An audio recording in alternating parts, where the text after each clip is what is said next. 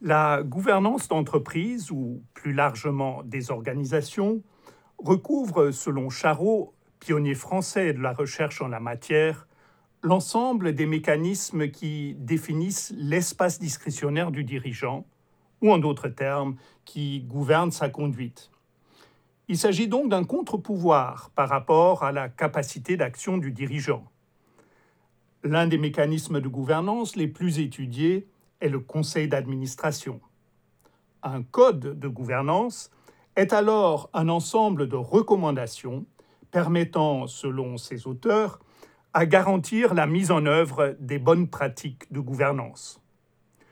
On compte aujourd'hui plusieurs centaines de tels codes par le monde, parfois plusieurs par pays.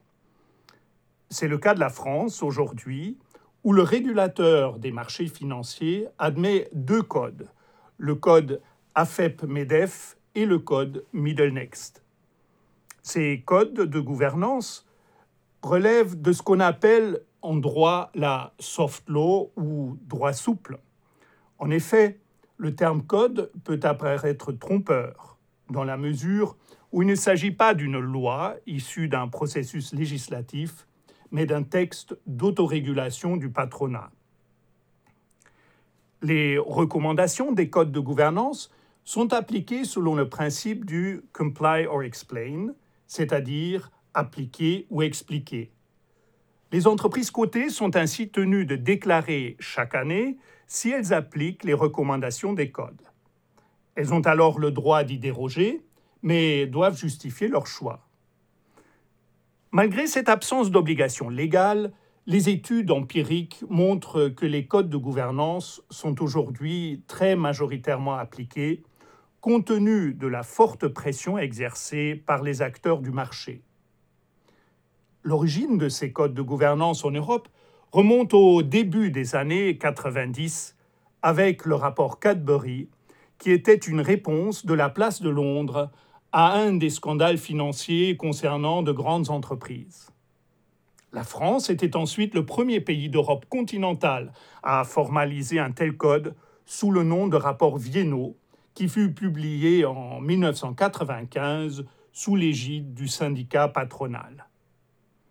Ce document est régulièrement mis à jour sous la dénomination de code AFEP-MEDEF.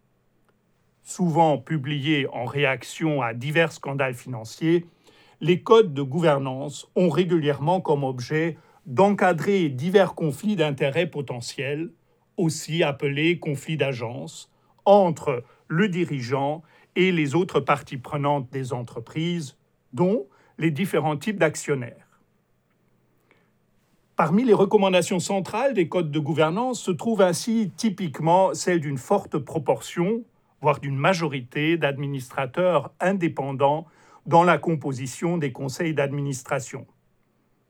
On peut néanmoins questionner la pertinence d'un modèle unique à appliquer à des entreprises et organisations de nature très variée.